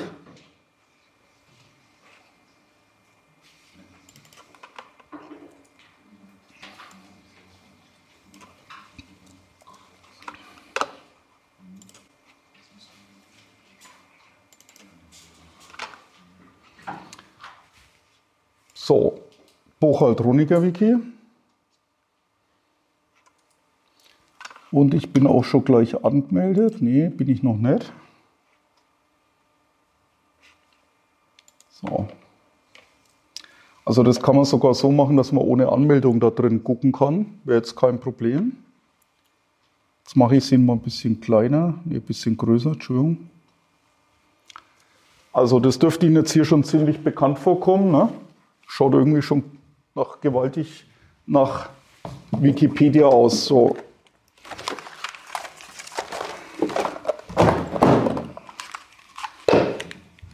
Anderes Nasenfahrrad. So. Und das, was Sie davon sehen, ist das FreeMind einfach so gemacht. Also wir haben uns ein kleines Plugin schreiben, das das FreeMind einliest und dann so darstellt. Und jetzt gucken Sie mal. Jetzt kann ich auf den Bobbel draufklicken Merken Sie was? Und dann geht das auf und dann klicke ich hier drauf und dann bin ich in meinem Mandantenartikel drin. Sie denken sich, boah, gutes Feng Shui. Oder? Geil. Wow. So, das haben wir uns auch gedacht. Und was passiert denn jetzt? Jetzt so ein Wiki, das können Sie nicht einfach einführen, äh, der haut nicht hin. Sie müssen diese fünf Grundpfeiler nehmen, die sind super zum Starten und dann müssen Sie mit Ihrer Mannschaft überlegen, wie kommen wir jetzt in das Wiki rein. So funktioniert's. Ich zeige Ihnen dann noch ein bisschen mehr. Diese Struktur, ja, die brauchen Sie später gar nicht mehr. Wissen Sie, wie ELO groß geworden ist? Wissen Sie, was ELO eigentlich mal geheißen hat? Dieses DMS-System. Elektronischer Leitsordner weil damals hat noch kein Mensch kapiert, wie eigentlich ein DMS so funktioniert. Und dann haben die gesagt, wir bauen, wir bauen Ordner da drin.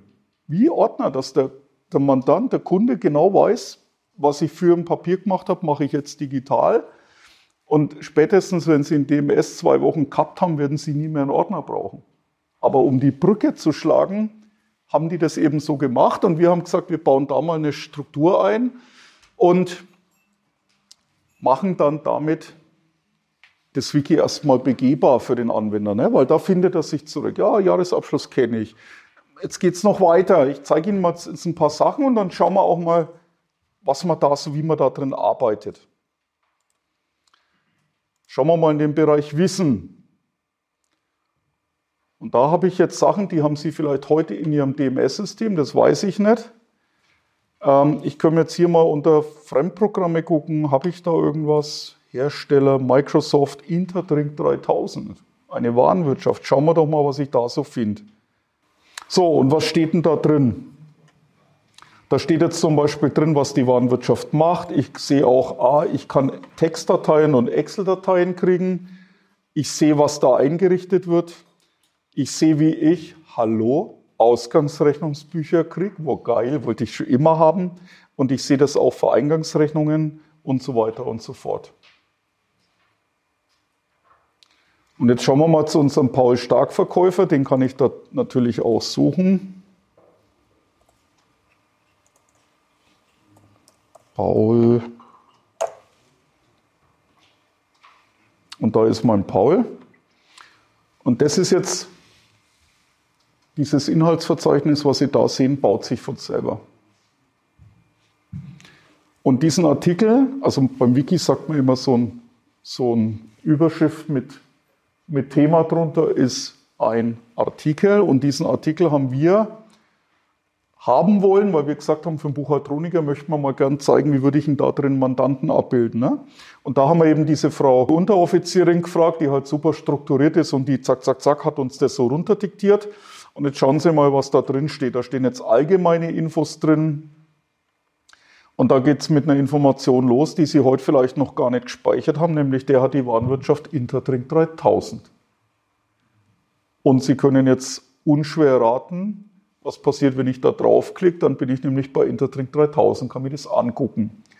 Er hat Dativ Unternehmen online und er hat eine Zeiterfassung, die heißt Workaholic Plus. Die wiederum ist aber rot, das heißt, da gibt es kein Artikel. Das verweist auf einen noch nicht geschriebenen Artikel. So, und dann steht da drin, was kriege ich da? Ausgangsrechnungen, vollständig Eingangsrechnungen, Material Management, Kontenbeschriftungen. Nein, das macht das Wiki für Sie. Das zeige ich Ihnen gleich noch. Sie können auch gern vorkommen dann und Sie schreiben mal einen Artikel. Gern. So, und Achtung, Sie erinnern sich an die Hirn versus Detaillierung Folie vorhin, wo ich gesagt habe, die Mitarbeiter müssen auf ähnlichem Kompetenzniveau sein. Ich brauche da natürlich nicht hinschreiben, Eingangsrechnungen MM, wenn ich der Einzige im Laden bin, der weiß, dass MM Material Management heißt. Ich finde das nicht lustig. Nein, Sie müssen mal überlegen. Jetzt sind wir wieder beim Sachverständigen, außenstehenden Dritten, der es kapieren muss. Merken Sie, wo ich hin will? Und wenn jetzt halt fünf da sind, die MM schon mal gehört haben, weil Claro und der Rest der Welt sagt MM, meine Markenmode, weiß was ich, dann haut es schon nicht mehr hin. Also hier kommt dann noch mehr, nämlich man muss auch das Wiki organisieren. Also geben Sie sich nicht der Hoffnung hin, ich hole mir das jetzt und dann ist alles gut. Haut nicht hin. So, dann über Dativ Unternehmen Online werden Kassenbelege und Eingangsrechnungen FI bereitgestellt. Alle Lohnbewegungsdaten werden über die Zeiterfassung bereitgestellt. Monatliche Finanzbuchhaltung und dann geht's los. Wo kommt was her? Ausgangsrechnungen Intertrink 3000 steht da das ist ein Cloud-Laufwerk. Ich kriege einen CSV und damit ich das in die Datev einlesen kann, muss ich das Import-Skript 1066 verwenden. Jetzt sind wir wieder beim Kompetenzlevel. Ich muss halt wissen, wo ich in der Datev Daten importiere und was ein Import-Skript ist. Ich kriege ein Rechnungsausgangsbuch, das ist ein PDF. Ich kriege Eingangsrechnungen, auch wiederum aus der Warenwirtschaft, auch wieder im Shared-Laufwerk, anderes Importskript. Kann ja sein. Ich kriege Eingangsrechnungen über Datev Unternehmen Online, die Bank kriege ich über das Datev Rechnungszentrum, die Kasse über Datev Unternehmen Online. Ach, da gibt es noch Kreditkartenabrechnung, Sammelzahlungen, Lohn und sonstiges. Mandant scannt alles ein, wir bekommen kein Papier mehr. So. Da steht jetzt noch, wie man importiert. Wie kriege ich die rein? Und da steht jetzt zum Beispiel drin, welche Geschäftsvorfälle kommen da. Ne? Ausgangsrechnungen und Rechnungskorrekturen, das ist ein Rechtschreibfehler, mit Umsätzen regulärer und ermäßigter Steuersatz. Aha. Und so weiter. Und so geht es nacheinander zu. Und ich habe eigentlich alle Infos, die ich so brauche. Da könnte ich jetzt auch äh, Verträge noch irgendwie, also so Hinweise auf Verträge? Alles, was Sie wollen. Das zeige ich Ihnen mal. Ne? Da steht jetzt, was machen wir für den. Und jetzt kommt der Jahresabschluss 2017. Und jetzt passiert eins. In dem Moment, wo er diesen Knopf drückt, schaltet das Wiki in den Bearbeitungsmodus. Aber das ist nicht das Entscheidende. Das Entscheidende ist passiert jetzt, wo er den Telefonhörer aufgelegt hat oder noch während des Telefonats. Die Information fließt sofort vom Brain ins System. Und das ist genau das, was Sie brauchen. Dieser kleine Knopf. So, was Sie jetzt noch wissen müssen, dieses Wiki hat eine Notationssprache. Ich kann Ihnen auch das IT-chinesische Fachwort dafür sagen, das heißt Markup Language. Das heißt, Sie müssen es anders hinschreiben, als Sie es dann tatsächlich sehen. Und das ist auch was, was man lernen muss. Das ist aber nicht schwer. Da gibt es auch eine fette Bedienungsanleitung. Ich könnte jetzt zum Beispiel reinschreiben, Tantieme für Herrn Kaumeier.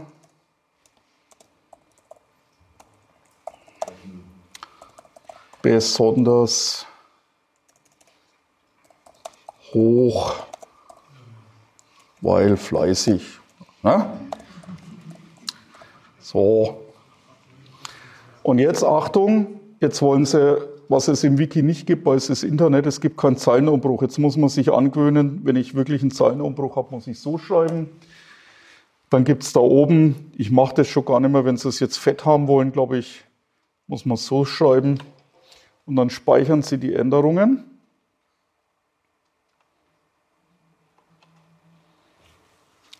Und hier, nee, kursiv was. Und dann steht es da drin. Fertig ist die Laube.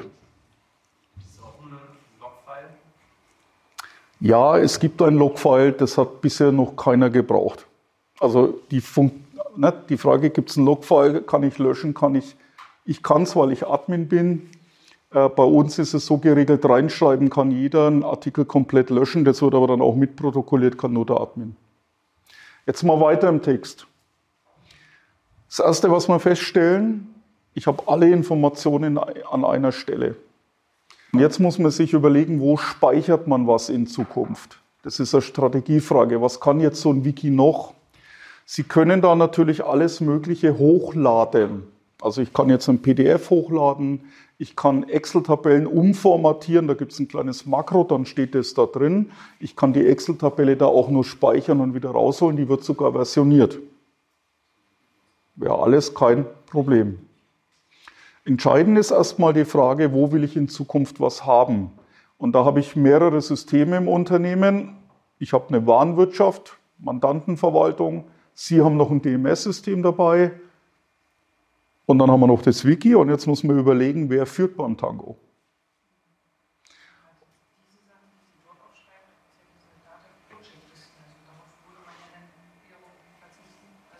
Ja, wie gesagt, Wiki ist schnell, ich ändere es gleich, ich habe es im Web, ich komme überall dran. Jetzt zeige ich Ihnen mal noch ein paar Sachen.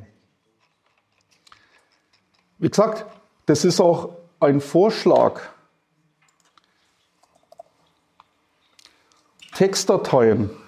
Ich habe hier einen kleinen Film drin. Da wird erklärt, wie man das Encoding einer Textdatei ändert.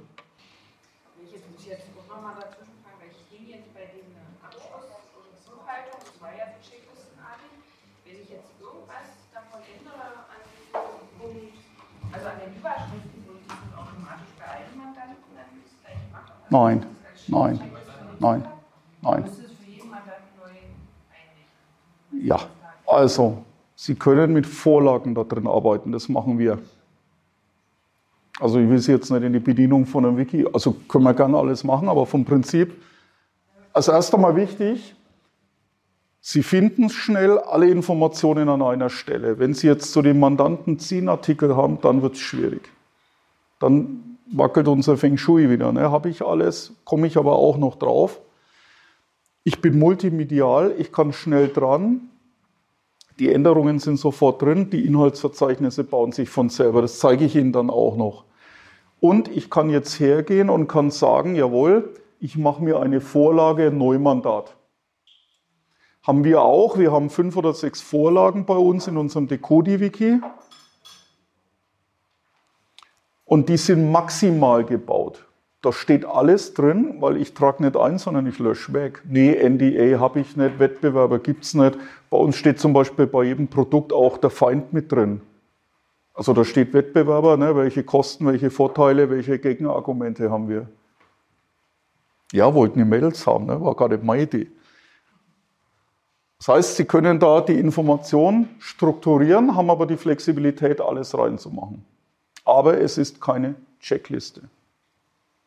Aber der Vorteil ist, Sie haben es sofort da und das ist genau das, was ein Wiki eben will. Jetzt der Mitarbeiter mit, dass ich was geändert habe.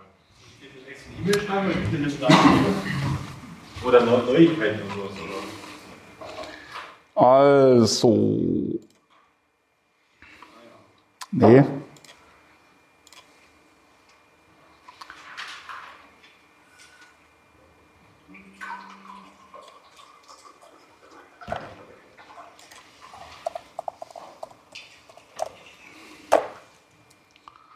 Das ist jetzt das Decodi-Wiki.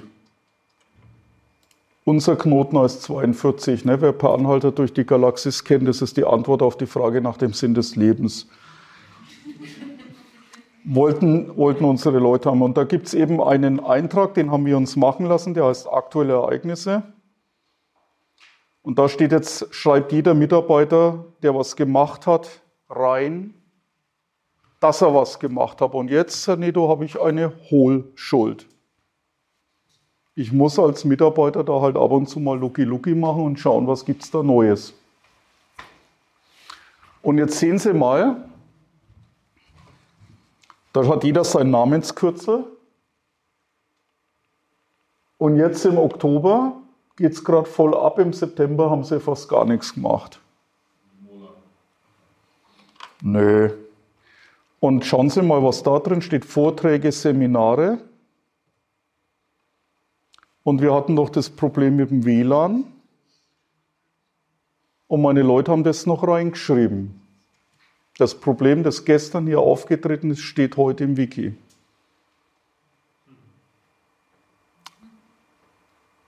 Ich bin jetzt aber ehrlich, ich habe vorhin angerufen und gesagt, die sollen es gleich reinschreiben.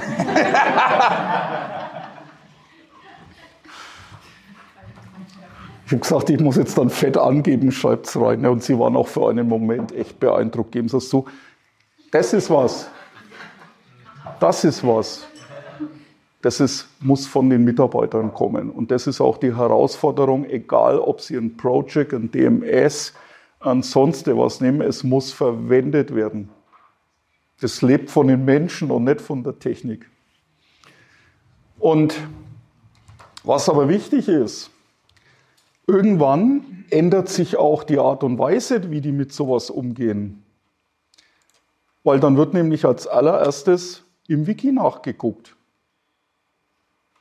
Wenn ich jetzt zum Beispiel hier, also wir sind jetzt inside Decodi, ja, was Sie noch machen können, um Ordnung reinzukriegen, das hilft Ihnen vielleicht noch ein bisschen weiter, Sie können Kategorien definieren. Frei.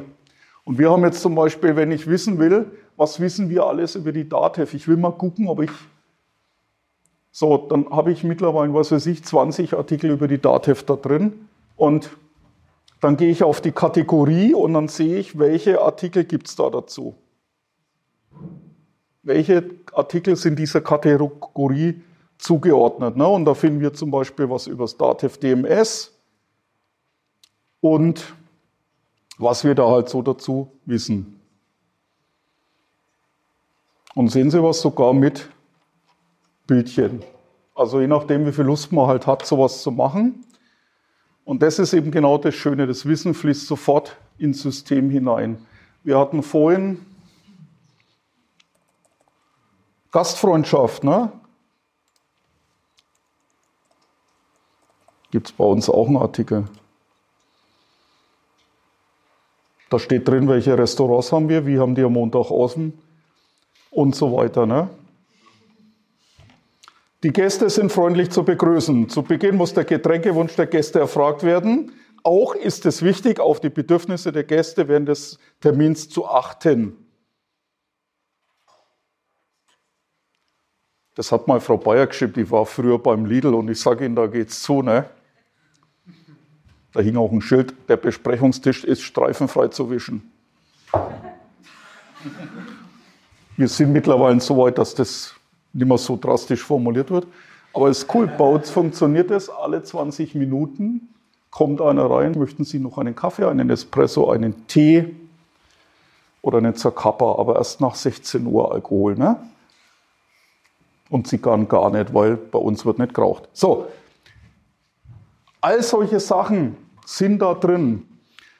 Schauen wir mal noch was an. Wer von Ihnen kann auswendig eine Telefonkonferenz mit fünf Leuten organisieren in ihrer Kanzlei Telefonanlage. Angeber. Kann ich. so, kann ich auch. Schauen Sie mal, da steht alles drin, was wir zum Thema Telefon wissen. Sämtliche blöden Dinge, einschließlich, ein, ja, einschließlich Endgerät, einschließlich Konferenzraum, einschließlich, wie schließe ich ein neues Headset an, alles. Ich brauche nur in mein Wiki reinschauen. Ich könnte jetzt das bis heute Abend fortsetzen, aber ich glaube, Sie haben gemerkt, um was es geht. Es ist alles drin, was ich will. Und es ist schnell.